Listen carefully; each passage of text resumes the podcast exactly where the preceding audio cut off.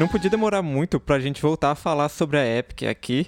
O, mais recentemente, algo bem polêmico, né? Algo que está bem na mídia agora, que chamou bastante atenção, que eles fizeram foi a disputa contra a Apple Store, é, alegando um monopólio dela. O que, aconteceu basicamente foi que a Apple tem um domínio dos meios de pagamento, né? Não só o da loja, que é uma outra disputa, né? o único jeito de você conseguir baixar alguma coisa no iPhone é pela loja da Apple, oficialmente. Mas pelos meios de pagamentos também é só pela Apple. Então, se você fizer um pagamento de alguma coisa dentro de um aplicativo no seu iPhone, vai um pedaço desse dinheiro para a Apple. Vai 30% desse dinheiro da Apple, para ser mais preciso. E muitas empresas achavam isso ruim, tanto que a Amazon conseguiu fazer um acordo com a Apple de ser 15% há algum tempo atrás, porque a Amazon não, não permitia que algumas compras fossem feitas pelo iPhone justamente por causa dessa taxa que eles pegavam. Então, isso iniciou da Epic, mudou como isso funciona no Fortnite para ser um outro serviço de pagamento e aí a Apple, lógico, tirou do ar porque não pode fazer isso no acordo deles. E aí começou essa briga toda. Pois é, o... e foi bem uma jogada planejada do da Epic, tanto que na hora que o Fortnite foi removido da Apple Store, eles já lançaram um processo contra, contra a Apple para alegando essas práticas de monopólio e infração do qual é o nome da norma? É infração da, da lei de anti, antitrust dos Estados Unidos, que é basicamente as normas de, de competição de comércio e coisas assim. É, também fizeram um vídeo em protesto contra a Apple para convocar as pessoas para se juntarem e se oporem a, a essas práticas ruins para o mercado. Finstream já tem já critica a Apple, particularmente a Apple Store e a Play Store também, essas lojas de que hospedam os aplicativos por causa das taxas altas e dele achar que isso não é justificável para os desenvolvedores, até uma coisa que condiz com a prática da, da Epic Store, que ela tem uma taxa menor comparado, por exemplo, com a Steam. Então já é uma coisa que ele briga e é vocal sobre isso há mais tempo. É, ele já tinha comentado desse negócio da Apple há muito tempo. Quando a Amazon conseguiu aquele acordo, eles uhum. Tão, ele já comentou em cima desse acordo que eles conseguiram de 15%.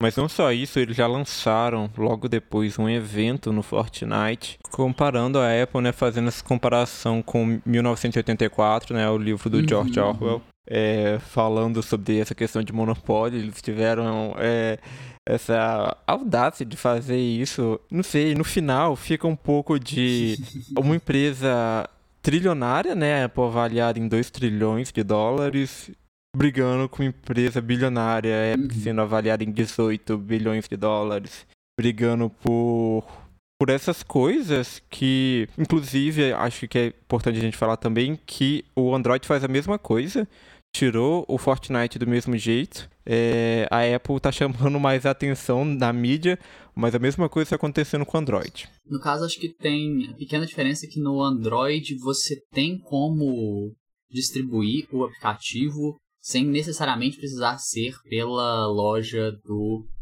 da Play Store. Que a Epic, inclusive, faz isso. Você consegue meio que ter o link próprio no seu site, por exemplo, e conseguir baixar dele. Eu não vou saber explicar exatamente a diferença, mas tem uma diferença.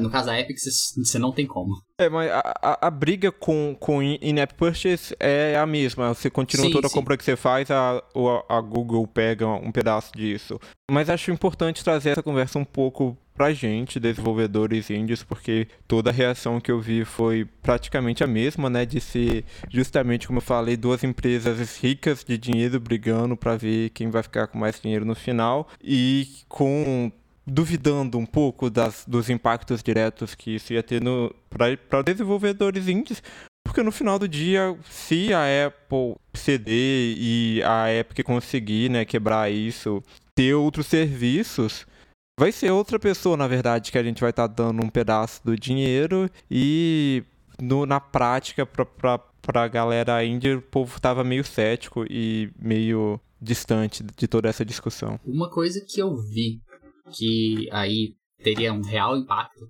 pra galera mais indie é porque na segunda-feira da semana que esse, esse episódio está saindo, então no dia 17, a Apple anunciou que ela vai suspender a conta de desenvolvedor da Epic e revogar o acesso aos materiais de desenvolvimento, é, as ferramentas de desenvolvimento que a Unreal tem acesso.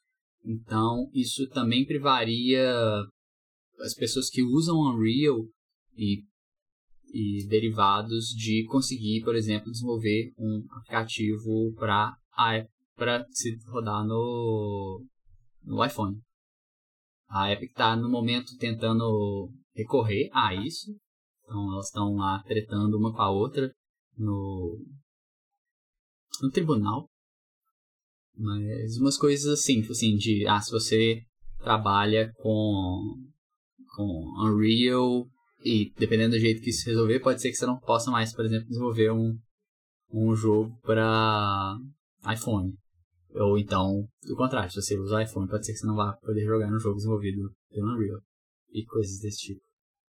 É, eu acho que de todos os cenários esse é o mais improvável de acontecer, mas é importante também, né, a gente explicar para quem não desenvolvedor de jogos, porque a Apple tem vários é, requisitos, né? Isso é a questão de não, não, não especificamente um monopólio, mas para você desenvolver alguma coisa para Apple, para iPhone, o que for, você precisa de ter um produto da Apple, né, para conseguir gerar a build vender esse pro produto, até para você ter acesso para a loja. Então acho uhum, que esse é uhum. uma das coisas que a Apple faz que mais afeta nós desenvolvedores independentes deles que obrigarem a se você quiser lançar um jogo para MacBook por algum acaso, você tem que ter um MacBook para isso e para iPhone e iOS também são, são complicados de você conseguir fazer isso. Acho que isso pode ser bom se for um, um primeiro passo para essas coisas da Apple indo caindo com o tempo. Acho que no final o que, que vai acontecer é que a gente vai pagar para outra pessoa, talvez um pouco menos, vai ter uma disputa ali de algum serviço se isso chegar a, a, a cair de fato. Mas tudo isso ainda está acontecendo, né? Essa discussão, na verdade, tem tudo isso aconteceu em uma semana da, dessa disputa começar, da Apple lançar um evento no jogo, lançar processo, a Apple responder, tirar da loja, a, a, o Google também tirar da loja. Aconteceu em, em uma semana.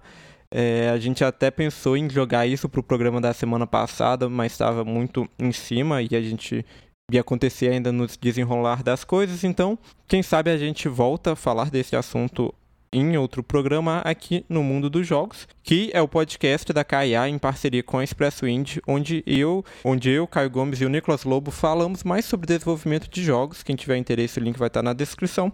Essa é a notícia que a gente trouxe essa semana. O programa vai ficando por aqui e até a semana que vem. Até a próxima, pessoal.